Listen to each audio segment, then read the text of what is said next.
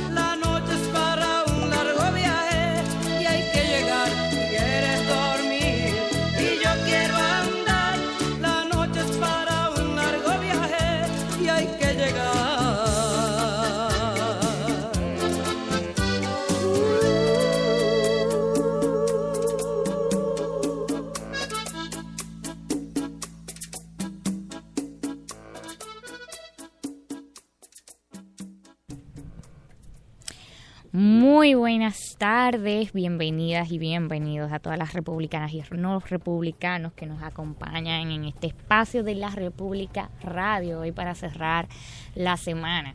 Es una semana muy convulsa, eh, muchos hechos trascendentales, algunos de ellos que nos han llenado de indignación y los hemos compartido aquí en este espacio en estos días, pero hoy, viernes, eh, queremos hacer una pausa y dedicarnos un poco a temas eh, más distendidos y mm, abrir un espacio para, para la cultura, para el arte.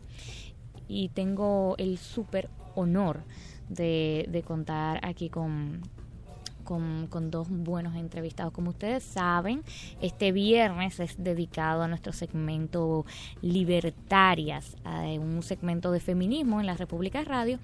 Y eh, Hoy les acompaña una servidora, Natalia Mármol. Lamentablemente, Riamni Méndez no pudo estar aquí hoy como está cada viernes para el segmento eh, Libertarias, pero les manda sus cariños y sus abrazos.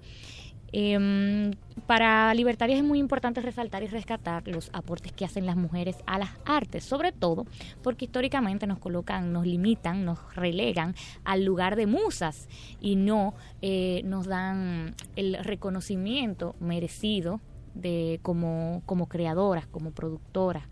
Eh, así que hoy eh, estamos muy entusiasmadas eh, en compartir la historia, el legado de una tremenda artista, una dominicana que fue una gran bailarina, que contribuyó a la preservación de nuestro folclore y eh, que fue maestra de generaciones y gestora cultural. Aquí con nosotras y nosotros, su hija Senia Rodríguez, quien continúa con su legado a través de la Fundación Teatro Popular Danzante, eh, cariñosamente el TPD, y el trabajador de folclore, em, eh, bailarín y director de la escuela, de la Academia de Baile Vasos, Francisco Medina cariñosamente Quiquito. Vasos. ah, pasos, pasos, pasos. Ah, pasos, claro, tiene sentido. Muchísimas gracias por estar hoy con nosotras y nosotros. Eh, siéntanse bienvenidos, este es su espacio. Gracias. Yo feliz de estar aquí, Natalia. Buenas tardes para todos y todos los que nos escuchan en esta hermosa tarde que vamos a hablar de cultura, de identidad, de valores y de una mujer eh, trascendental, una mujer que rompió muchos esquemas, que se llamó Nereida Rodríguez. ¿Qué te digo? Dime. ¿Qué tú quieres que te cuente? Em, empecemos a hablar un poco de quién, eh, quién fue Nereida Rodríguez, de, su historia, de su biografía. Em, Nereida Rodríguez nació en Santiago de los Caballeros, en Pueblo Nuevo, ella siempre decía que ella tiraba mucha piedra. ella desde chiquita fue una, una peliona. Eh, eh, fue la hija menor de dos hermanos, tío Antonio y tía Angélica, y desde temprano vino a la capital por una amiga que tenía una amiguita, que eran con madre de muñecas, tú sabes que antes se bautizaban las muñecas y eso no se usa. Porque ahora los niños juegan con tablet, con videojuegos, pero antes los juegos eran con imaginación y con lo que tú tuvieras a tu alcance. Entonces esa amiga, muy querida de ella, creo que se llamaba Josefina, eh, eran con madre de muñeca y ella vino primero a la capital, como decían también, tú vas para la capital. que en Santiago se habla con la I.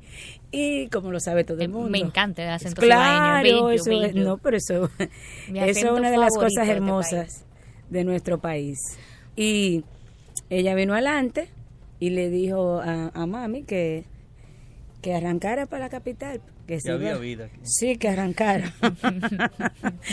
y cuando mami vino, eh, fue a, a vivir a una casa que de familia, que ella vino a trabajar en una casa de familia, como se le dice, a servicio. Y de ahí entonces ella supo de la audición de la voz dominicana y va y queda dentro de la audición y ahí comenzó su historia.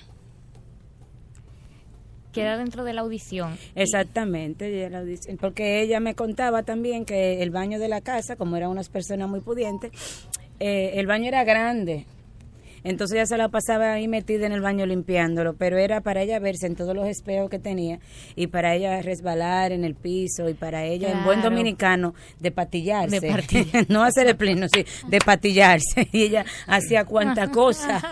ella tiene esos espejos, muchísima musaraña y ella siempre tuvo ese como ese que ese querer hacer en el arte y ese deseo. Porque también Juanita, mi abuelita, le decía siempre desde chiquita que ella iba a ser una estrella y mi mamá se lo creyó. Y lo fue. Sí, se lo creyó. Y lo fue. Y eso siempre la marcó. Mi mamá siempre hablaba mucho de eso con, con los muchachos. Siempre le decía, usted Como todo puede empieza ser... con la convicción. Sí, mi mamá siempre le decía a los muchachos, usted puede ser lo que usted quiera. Usted no tiene que frenarlo nadie. Lo que usted desea hacer, usted puede. Usted lo que tiene que enfocarse, tener disciplina. Usted se pone como los caballos ahí, que se ponen esa visera y le da para allá. Usted puede. ¿Quién dijo que no? Y ya tú sabes que eso es quién dijo que no. Pi. Eh. el carácter ahí, típico de Doña Nereida. Pero ese, eh, esa actitud y esos valores son eh, lo que hacen eh, a una, el material de una buena maestra y de un buen liderazgo. Eh, y Qui- Quiquito nos puede hablar un poco más de eso, que fue estudiante de ella. Ah, ese sí puede hablar con propiedad, hasta más que yo. Tú fuiste estudiante, Bueno, uno, tú iniciaste uno- así en el... uno de tantos. Uno de Eh, tantos. La profesora Nereida Rodríguez, nosotros después con el tiempo entendimos la magnitud de su trabajo y empezamos a llamarle la madre y maestra, porque era como una madre para todos nosotros. Yo empecé en el 76 en la Escuela del Ballet Folclórico Dominicano. Era una época difícil donde todo el que bailaba, eh, pues tenía entre comillas, paréntesis, signo de interrogación, ¿qué será? Varón, hembra, bueno, era difícil. Pero muchos jóvenes de, de todo, en, este momento de la capital y la zona oriental, nos embarcamos en ese proyecto conjuntamente con los profesores que en ese momento eh, estaban acabando de conformar el proyecto del ballet folclórico, entre los cuales estaba la profesora Nereida como eh, su directora del ballet, conjuntamente con Fradique Lizardo y otros jóvenes. Eh, cabe mencionar a Moisés Vargas, Altagracita Peña, Francisco Muñoz, eh, Mirito Arbelo, por supuesto, quien fue eh, la pareja de Doña Nereida en esta primera, eh, primera experiencia de, de ballet negro que se hizo en el país, de danza acrobática. Así empezó ese, todo ese proyecto. Pues de ahí salta al proyecto del ballet y nos inmiscuimos nosotros en esa escuela, en el primer nivel, y tenemos nuestro primer contacto con esta mujer negra que una de las cosas que yo siempre digo que ella no era que ella defendía, es que ella se sentía orgullosa, pues tú defiendes cuando, bueno, había cierta marginalidad en el asunto, pero ella se sentía orgullosa de ser lo que era, una mujer negra, una portadora de, de mucho conocimiento, muchas relaciones. Eh, decimos a boca llena también que su paso por el ballet folclórico dominicano eh, fue trascendental, no solamente como profesora y como madre, sino también como coreógrafa, como su directora, como, ah, lo más importante, Nereida tenía un salón de belleza en la Ana Valverde. Ana Valverde. Y todas las chicas del ballet y hasta los varones teníamos que pasar por ahí a recortarnos, a maquillarnos, porque ella siempre se empeñaba en que se estuviesen bien presentados, las chicas bien peinadas, bien maquilladas, igual que los, los varones. Para mí Nereida representa a esa mujer fajadora, luchadora, esa mujer que dejó, dejaba en cada accionar, dejaba parte de su vida y era una entrega total. Y muestra es lo que estamos viendo con su hija, eh, a quien quiero y aprecio mucho también, Senia, a quien lleva ese mismo temple. Muchas gracias. Así es. Muchas gracias. No, me ha tocado eh, eh, continuar con su legado y cuando digo me ha tocado no es porque lo siento una, una carga, sino que sé yo como un privilegio, una gran responsabilidad, porque es. llenar esos zapatos es difícil, es que no se llenan, no se llenan. Pero pero igual eh, hace un tremendo trabajo Senia Rodríguez con el Teatro Popular eh, danzante y, y, y nada, y los frutos están ahí. Por todos los Eh, ángeles ha que seguido tengo creciendo, detrás. fortaleciéndose esa academia. Yo quiero que nos cuenten un poco más de esto, de qué hace el Teatro Popular Danzante y esto que contabas de que era eh, fue la primera experiencia de una academia de eh, ballet negro. ¿Qué significa eso? ¿Qué implica eh, para el aporte de la reivindicación de la identidad nacional eh, o parte de la identidad nacional esto? Pero mientras, ah, primero nos vamos a ir a una breve pausa eh, y luego regresamos con esa pregunta.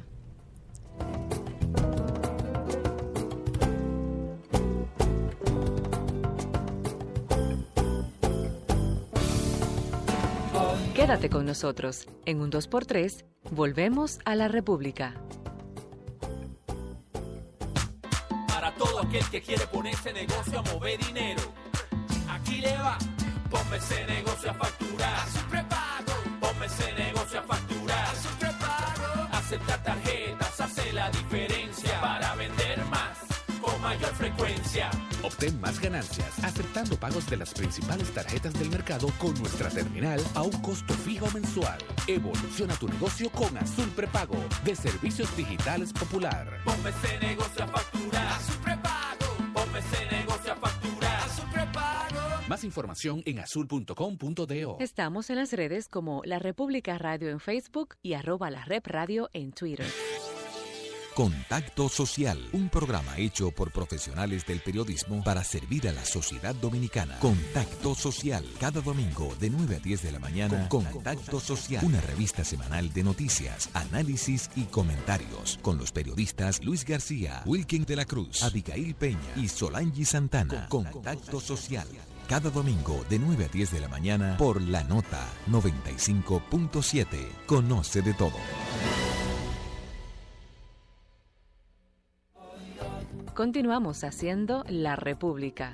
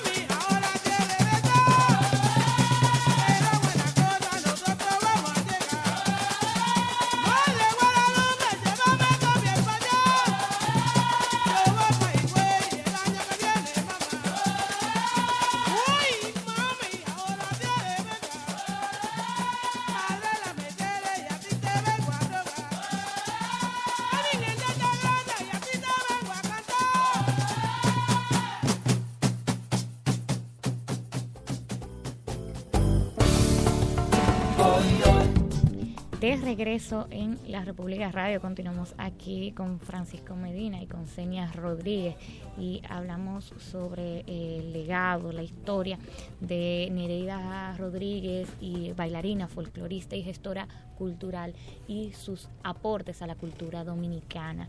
Eh, estamos comentando aquí tras bambalinas, eh, la amplia historia del Teatro Popular Danzante, hoy Fundación Teatro Popular Danzante, eh, que como nos contaba Francisco, es una de las primeras o la primera eh, iniciativa de academia de baile negro en República Dominicana, academia formal.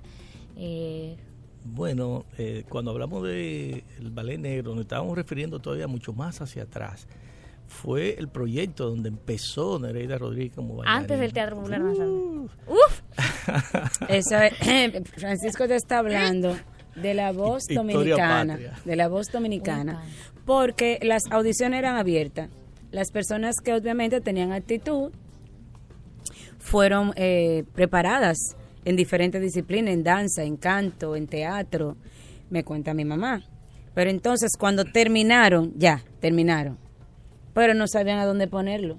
Entonces estaban descartando a todas las personas de raza negra. Así Exacto. Eso, se, quedó formado. Se quedó formado el ballet blanco, que era donde estaba, para que te tenga una referencia, doña Josefina y Fran Ucero. Pero entonces todas las personas negras iban a quedar fuera. Entonces ellos, yo no, eh, la palabra, yo siempre digo, ah, usted se amotinó temprano.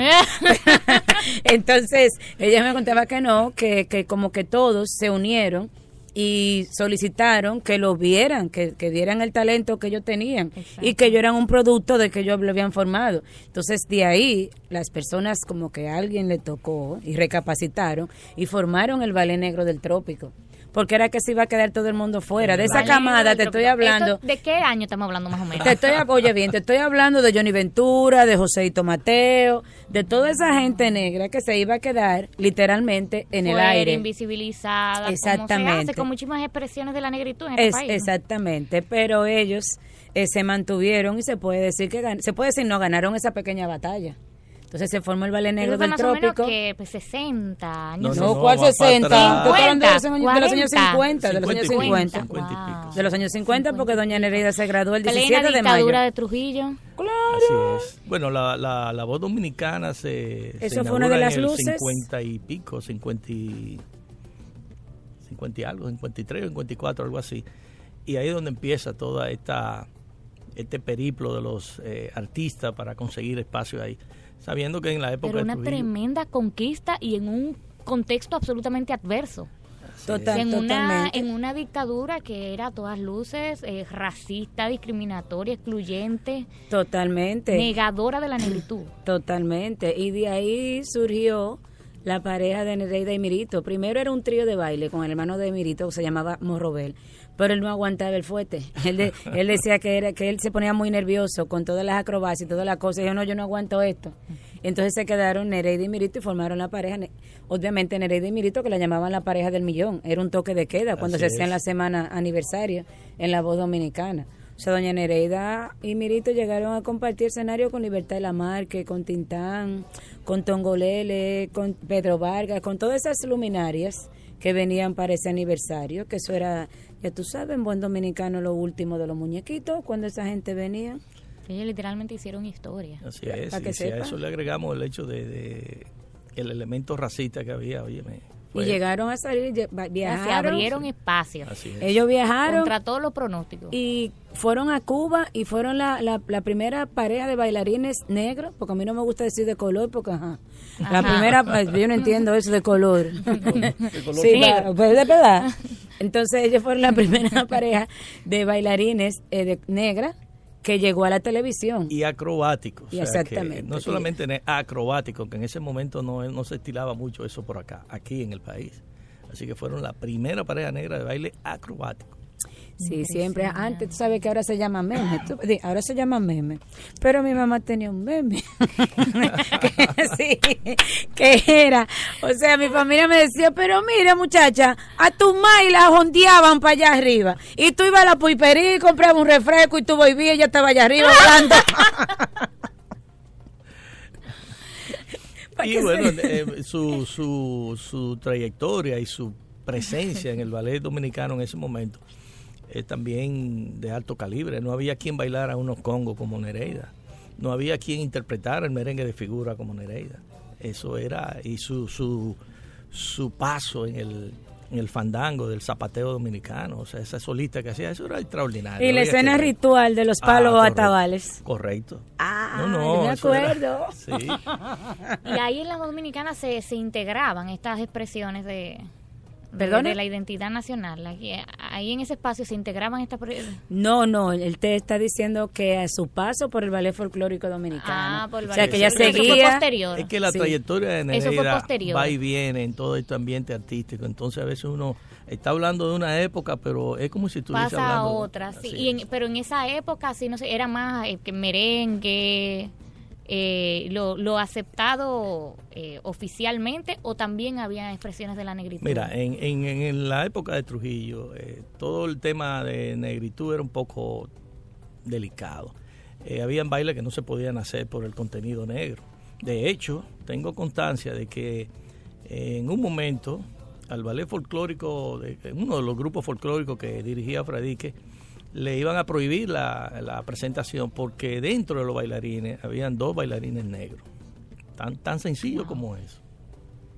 Increíble, señores, aquí en esta Y tierra. estamos hablando del siglo XX. del otro día realmente. Exactamente. porque- Así mismo Eh, es. Pero estos son estas eh, iniciativas y, y las luchas, porque eso a mí me parece también un proceso de lucha. O sea, esa conquista eh, de, de Nereida en ese momento eh, y, de, y, de, y del grupo eh, con que ella eh, logró que, que se les integrara, eh, van eh, eh, marcando van marcando hitos, van abriendo espacios, van ganando derechos. Y eso es sumamente importante. Si hay algo de inclusión ahora que todavía falta demasiado por hacer, lo, lo hay, lo existe por ese tipo de, de actitudes y de de, de cuál, cuál es de valentía de personas como Nereida. Eh, y luego entonces ella, eh, ¿cuándo es que, que forma Teatro Popular Danzante? El 31 de julio de 1980, a la salida del ballet folclórico dominicano. Después que ella se separa de Fradique, se queda como un tiempito en el aire, pero un grupo de jóvenes se le acerca y le dice que ¿Y tiene Ballet que Folclórico seguir. Dominicano es una iniciativa eh, de quiénes? ¿Quiénes, quiénes lo...? Fueron fueron varios varios jóvenes que en ese momento dirigían grupos folclóricos y que pertenecían habían salido también de la escuela de René Carrasco, de Casandra Mirón, algunos formados también por Josefina Miniño y entre ellos deciden ponerse al servicio de Fradique para conformar lo que en ese momento fue el ballet folclórico dominicano. Entre esos grupos, por supuesto, Nereida tenía una destacada actividad con ellos, con algunos de ellos, así que queda dentro de este proceso. Y es así como ella, eh, fíjate, ta- inmediatamente se involucra en el asunto, no se involucra como una bailarina, sino como su directora, por supuesto, eh, su gran calidad de artista, su dominio. Y el reconocimiento que ella Así tenía. es. Y además momento. ese don de, de gente que... Imagino que es súper joven. Sí, ¿no? Y coreógrafa también. Y yo Así siempre es. yo digo, yo siempre le agrego eh, vestuarista, maquillista, Maquillista, peinadora, sí, psicóloga, profesora, Sí, sí, sí, sí, orientadora, no, no. de todo.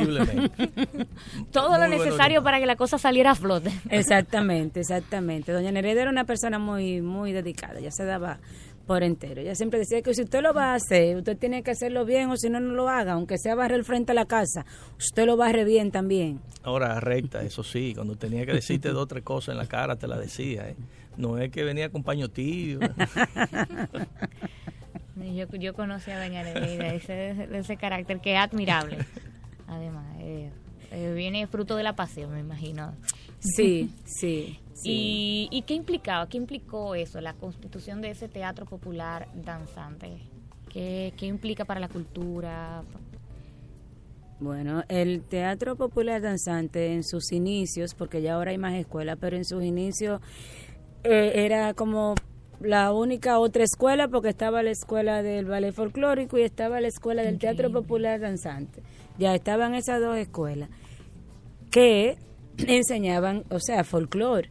Porque si tú te fijas, aquí hay muchas academias de danza, pero se dedican al ballet clásico, al jazz, al hip hop, a la danza española, a la danza árabe, sigue ayudándome. a lo popular, a, lo merengue, popular, salsa. merengue, pero así enseñar folclore.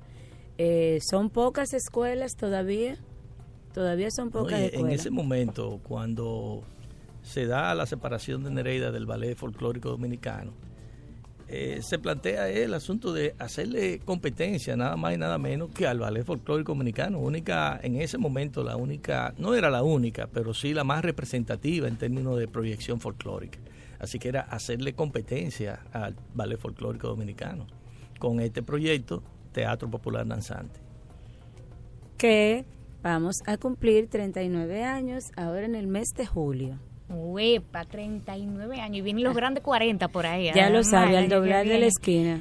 39 años aportando Ay, a la sí. cultura dominicana Ay, y sí. eh, El 40 revalorizando estas expresiones que han sido además tan negadas por las instituciones públicas por este Estado que se supone que si hay cierta valoración de la cultura debería tener un trabajo más arduo en el reconocimiento eh, y en la formación, en la inversión para continuar y formando sobre- y y sobre manteniendo todo- viva esta riqueza que tenemos. en Y sobre todo dominicana. laborando con en los sectores populares. Así es. Exactamente. Tú, sobre todo eso.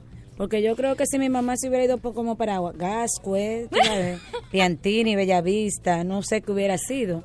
Pero ella se mantuvo trabajando con jóvenes de, de Guachupita, de Los Minas, de La Ciénaga, de Villamella, de, de, bueno, yo no te puedo decir, de Los Pinos, de Gualey, de Cristo Rey. Incluso doña Nereida también instituyó varios programas que aún continúan. Uno de, de sus de, de su bebé, como ella decía, que nació de un relajo, se llama Carnaval Escolar Barrial. Y en Guachupita, desde hace 18 belleza. años, lo hacen. Y, y nosotros comenzamos en el 2000. Y eso comenzó por un por un por un grupito de muchachitos eh, eh, en el frente de la casa era una línea de carro que se bajaba para el malecón para ir para el desfile. Entonces todo el mundo iba a llorar como esa galería. Todo el mundo los grandes se iban disfrazados los chiquitos se quedaban llorando. Y doña Nereida yo no se apuren que el año que viene vamos a hacer un carnaval para nosotros solos y ellos no van a y ellos no van a venir y lo hizo. Ya montó su tarima, mi amor, y todos los muchachitos ya fue a la escuela, ya montó su comparsa, se presentó el ballet, hizo de todo, y los grandes estaban, sí, pero ayudando con la seguridad, pasando la silla, pero no ni, ustedes tampoco se van a disfrazar. y está Vamos a ese la proyecto. oportunidad a los chiquitos. espacio de ellos, Exacto, ese- exactamente. Y está constituido, el primer año se hizo allá en Mario Auxiliador, el segundo año en Guachupita, el tercer año en los en en, en La Ciénega, el cuarto año en Cristo Rey con el padre Rogelio y el quinto año en Capotillo. Y lo hizo suyo Guachupita. Y nosotros. y se, se continúa haciendo eh, en Guachupita. Yo he ido y qué fiesta, qué celebración Sí. de la diversidad eh, es. cultural de República Dominicana y qué manifestación de alegría. Sobre todo eso. Es, es realmente muy bonita eh, experiencia y el Teatro Popular Danzante ha hecho un trabajo eh, maravilloso manteniendo eso que ya es tradición. Ya se ha Exactamente. vuelto ¿no? una la, tradición gente, la para- gente te pregunta que para cuándo esa es. zona, no solo para la circunscripción 3, que, No, para que- nada. pero van eh, personas de muy distintos lugares. Eh, realmente es, es tremendo. Tenemos que irnos a una pequeña pausa, eh, según nos indica Julie, Aníbal aquí haciéndonos señas, eh, y regresamos de inmediato. Continuamos hablando de la trayectoria de Nereida Rodríguez y sus aportes a la cultura dominicana. Quédate con nosotros. En un 2x3, volvemos a la República. Impuestos Internos informa que a partir del primero de abril los contribuyentes con domicilio fiscal correspondiente a los sectores Piantini, Los Prados, El Millón, Ensanche Quisqueya, Los Restauradores, San Jerónimo y Julieta Morales serán transferidos a la Administración Local Abraham Lincoln, ubicada en la Avenida Abraham Lincoln número 1005, casi esquina Avenida Gustavo Mejía Ricard, Distrito Nacional. Para información adicional, comuníquese a nuestro centro de contacto al teléfono 809-689-3444 y 1-809-260-60 desde el interior sin cargos o visite la página web www.dgii.gov.do. Impuestos internos. Tu contribución es nuestro principio. Estamos en las redes como La República Radio en Facebook y arroba la Rep Radio en Twitter. Dafne Guzmán te espera cada sábado con un contenido fresco y de interés para ti. De calle con la nota, de 12 del mediodía a 2 de la tarde. Este y todos los sábados, escúchalo por la nota 95.7. Conoce de todo. Continuamos haciendo La República.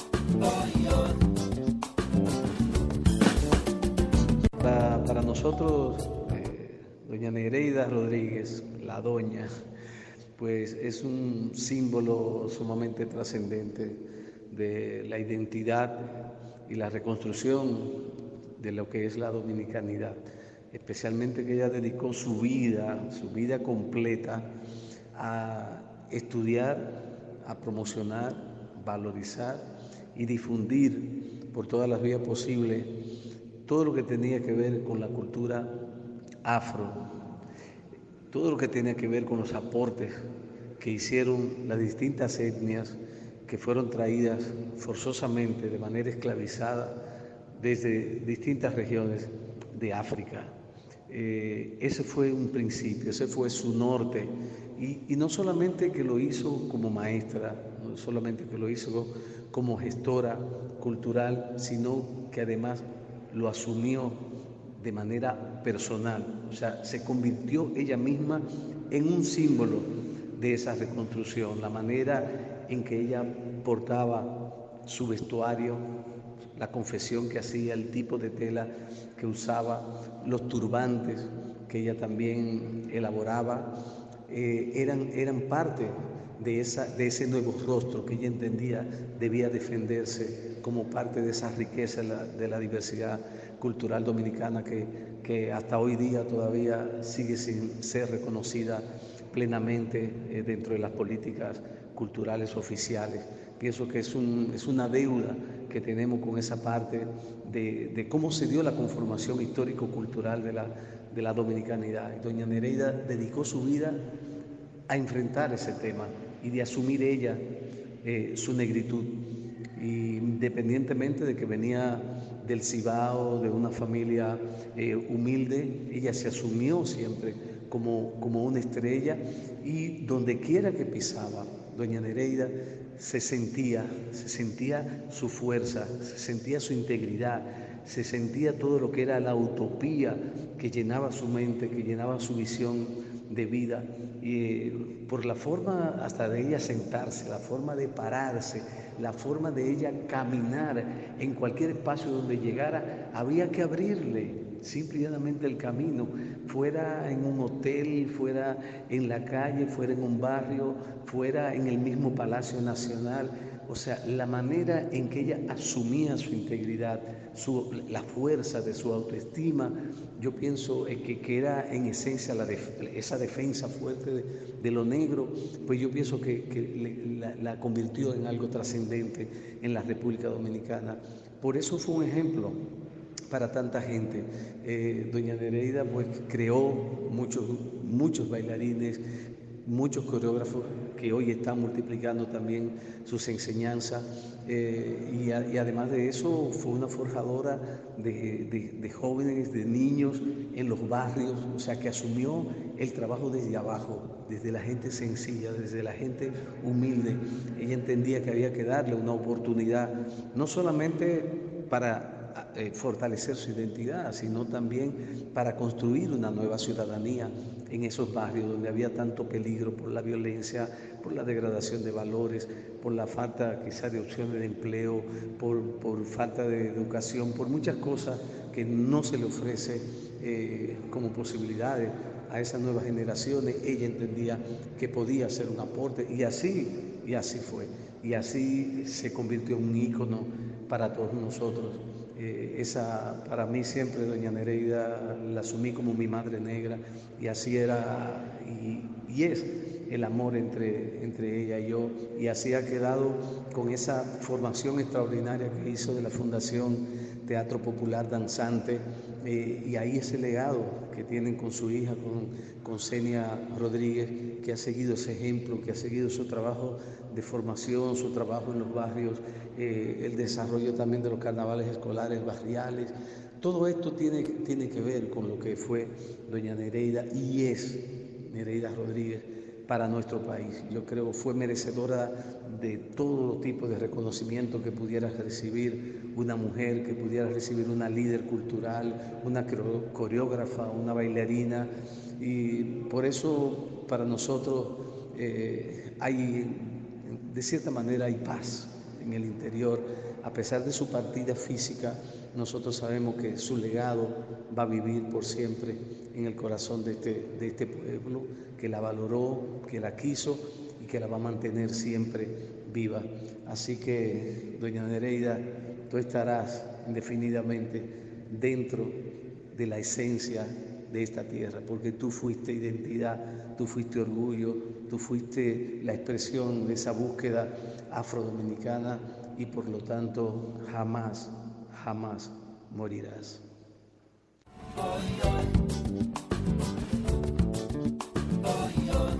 Estamos en las redes como La República Radio en Facebook y arroba la Rep Radio en Twitter. De regreso a la República Radio 4:44 de la tarde, escuchamos ahí la voz del cantante sociólogo Roldán Mármol, que no nos pudo acompañar hoy, pero que nos envió su testimonio sobre la influencia eh, que Nereida ha tenido en su vida el audio no se escucha. Julie, subimos los micrófonos, gracias.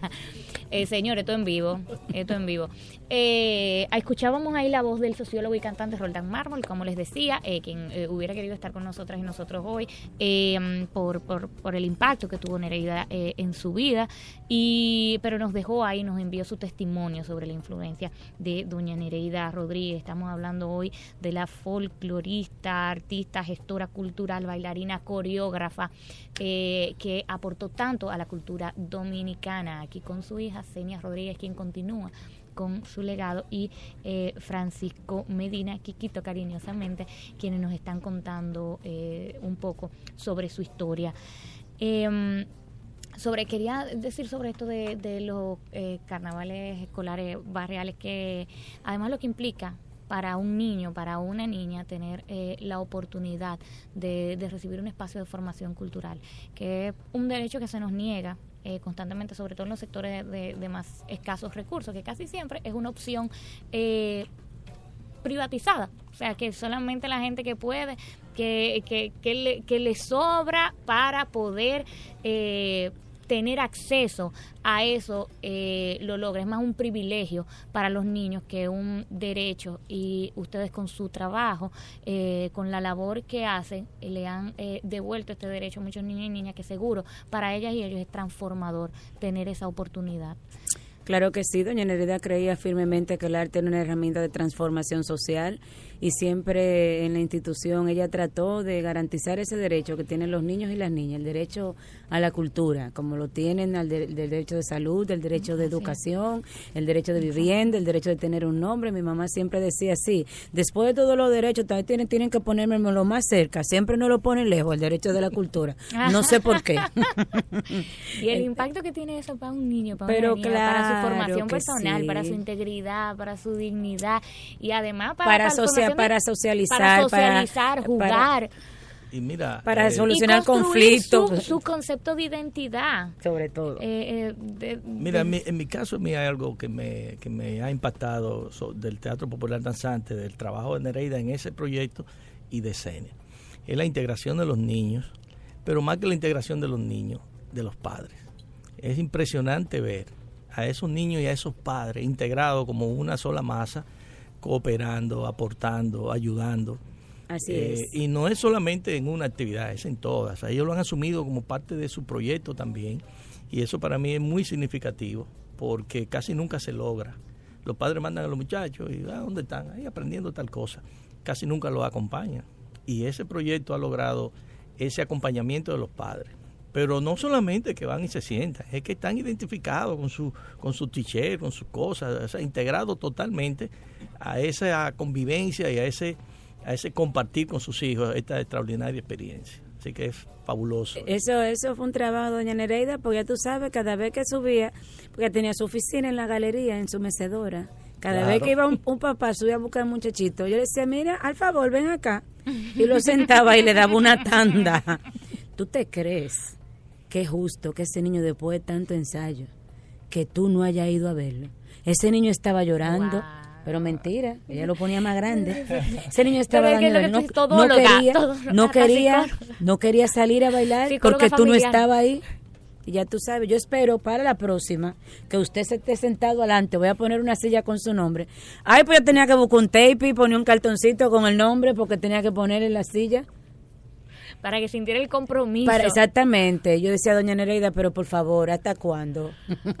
Sí, pero lo logró y Lo de qué logró. manera, y de qué manera. O sea, una integración, te claro. digo, hay que verlo, hay que Sí. verlo para creerlo. Pues yo he estado en varias presentaciones y bueno, es diferente, tú te sientas, ves los niños y ya.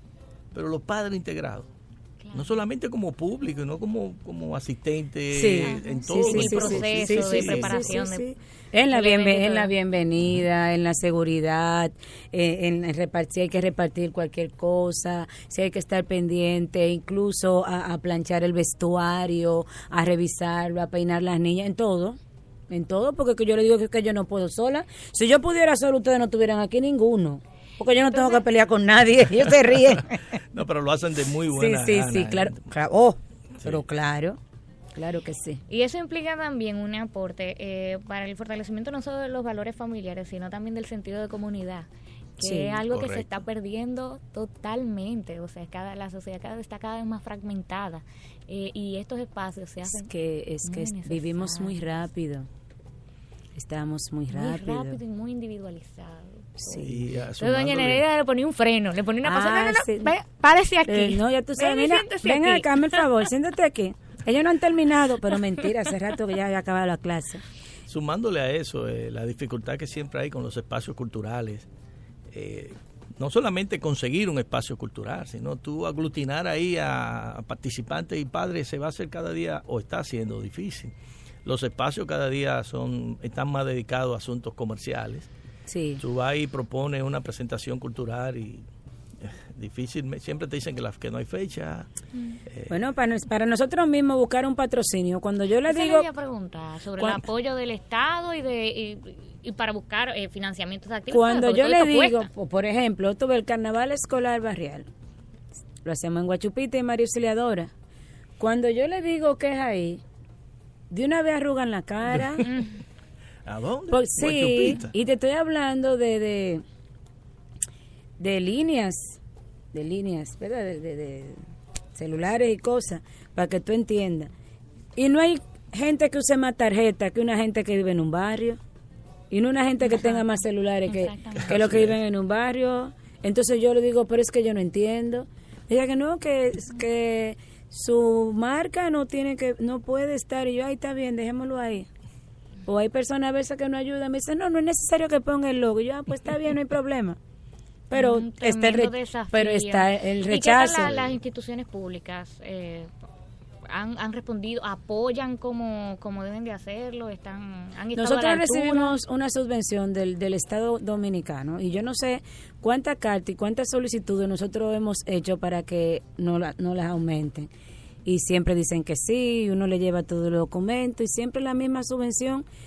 Entonces de afuera, como yo digo, se ve todo muy bonito, pero allá todo es doble porque son dos espacios. Exacto. Hay que pagar dos teléfonos, hay que pagar dos luz, hay que pagar dos agua, hay que pagar dos energía eléctrica, hay que pagar todo es doble. Aparte de, del personal que uno Personal, tiene. los eventos, Sí, que uno quisiera hacer más cosas. Mira, ya yo no sé a quién yo escribirle una y pedirle tan una guagua. importante Oye bien, hace- yo no sé a quién escribirle ya y pedirle una y, pedirle una guagua fuera de relajo para nosotros ir. Tú sabes los festivales que nosotros nos invitan y que yo quisiera ir y que los muchachos tengan ese contacto, porque para mí es importante que ellos tengan ese contacto con los portadores originales, porque cuando ellos tienen esa vivencia, por ende van a tener una mejor interpretación porque están comprendiendo lo que están haciendo. Entonces, no y además que un no- reconocimiento y revalorización de esos trabajadores culturales que, que están ahí y que, y que son invisibilizados. O sea, eh, es muy difícil que, que haya actos nacionales en lo que se les dé la oportunidad de, de- de participar o que suenen en una emisora nacional, por ejemplo, o que salgan en las grandes revistas sociales. Eh, Pero tú nada más tienes que ver que el- el- la mayor premiación que tiene este país, que son los premios eh, ahora Soberano. soberano, no hay una participación del folclore y, y la categoría de ballet folclórico fue eliminada. Y ok, pon tú que no esté la categoría de ballet folclórico. Bien, yo lo puedo aceptar.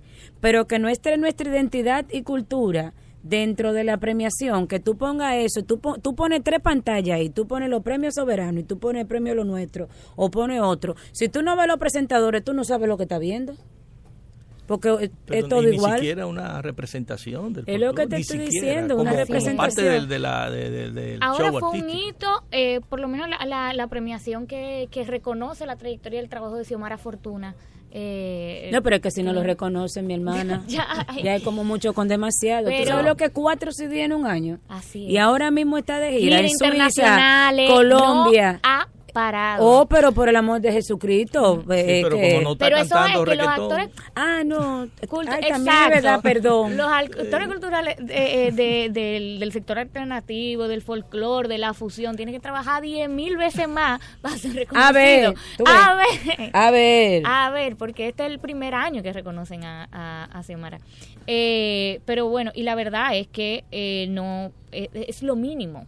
O sea, es que es muy poco y realmente el, el lugar que debería tener el folclore, la función, la fusión eh, en este evento debería ser eh, mucho más amplio. Em, Mira, una, una referencia, y, y- perdón. y perdón, y la, y la UNESCO viene a reconocer como patrimonio intangible de la humanidad los congos de Villamella y los Guloya, pero tú sales a la calle aquí y le preguntas a la mayoría de No, la nada gente. más se vende el merengue y bajo pleito. Y bajo pleito. Te decía que a, a propósito de eso, una de las grandes decepciones del maestro Fradique Lizardo. Fue cuando fuimos a Europa en el 79 y después volvimos en el 82 y lo que encontramos en la prensa fue tan mínimo de todo lo que había significado ese esfuerzo de cuatro meses en Europa dando tumbos ahí, representando a la República Dominicana, para tú llegar al país y encontrarte con que dos o tres escritos muy, muy escuetos sobre lo que fue esa gran labor.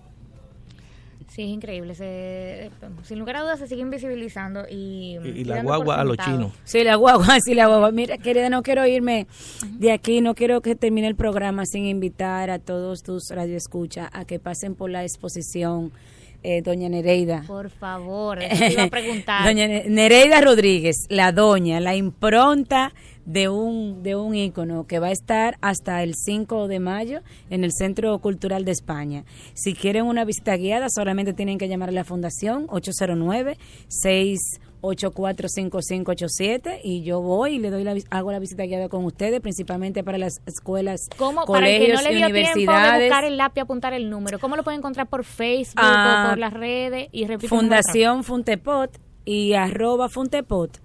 Ahí nos encuentran en Twitter, en Instagram. Funtepot. Funtepot. Fundación Funte- Fun- Fundación Funtepot. Funtepot, Fundación Teatro Popular Danz- Danzante. Exactamente, Ah, lo Funtepot. encuentran.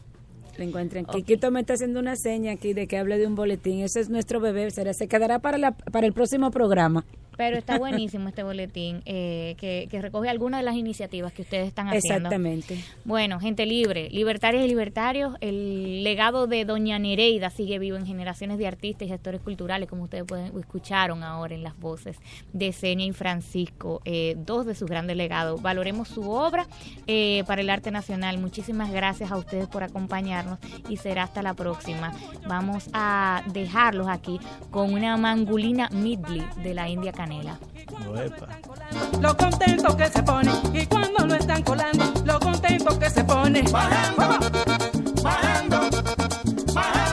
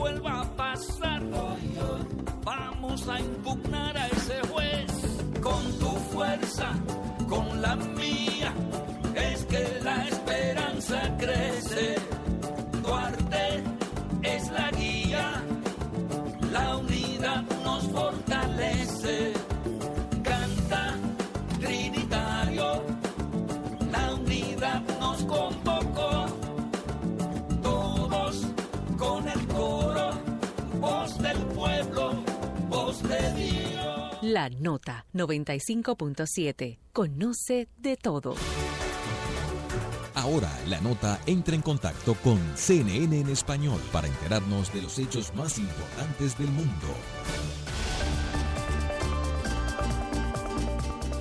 Desde CNN en Atlanta les informa Jemile Castejón. La detención de Julian Assange ha desencadenado la detención de un colaborador del fundador de Wikileaks. Así lo asegura la ministra del Interior de Ecuador, María Paula Romo, en una entrevista concedida a Camilo este jueves. La ministra sostiene que se investigarán las supuestas acusaciones que se vierten sobre el colaborador detenido en referencia a su relación con Assange. Escuchemos a María Paula Romo. Ha sido detenido un colaborador cercano de Julian Assange que se encontraba desde hace varios años viviendo en el Ecuador.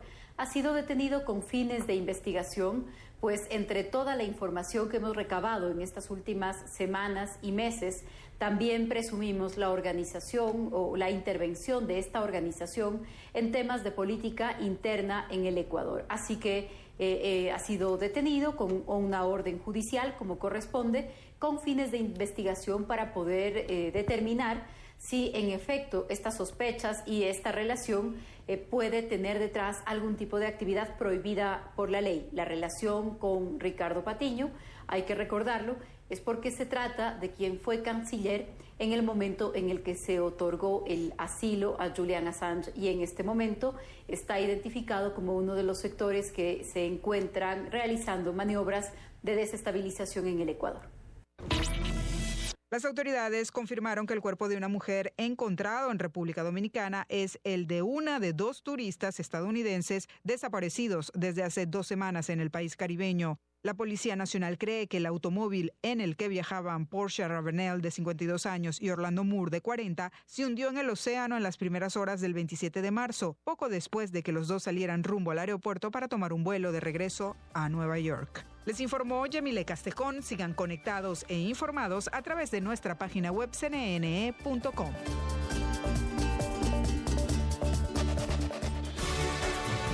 Más adelante entraremos en contacto con CNN en español para enterarnos de los hechos más importantes del mundo. Ban Reservas y Tiendas Antonis presentan Escarbando en la Historia con Cooking Victoria. Desde el siglo XIV, las reinas debían parir ante numerosos testigos que certificaran que el recién nacido había salido del vientre de la reina y por tanto en sus venas corría la sangre real. ¡Qué show, eh! Ban Reservas y Tiendas Antonis presentaron Escarbando en la Historia con Cooking Victoria no es manejar rápido. La habilidad que debes dominar es percibir todo más despacio para conseguir el mejor desempeño. En Shell siempre nos retamos a nosotros mismos para darte lo mejor. Es por eso que, junto a Ferrari, desarrollamos Shell V-Power. A donde sea que te lleve tu viaje, elige nuestro combustible de mejor desempeño y eficiencia esta es La Nota 95.7.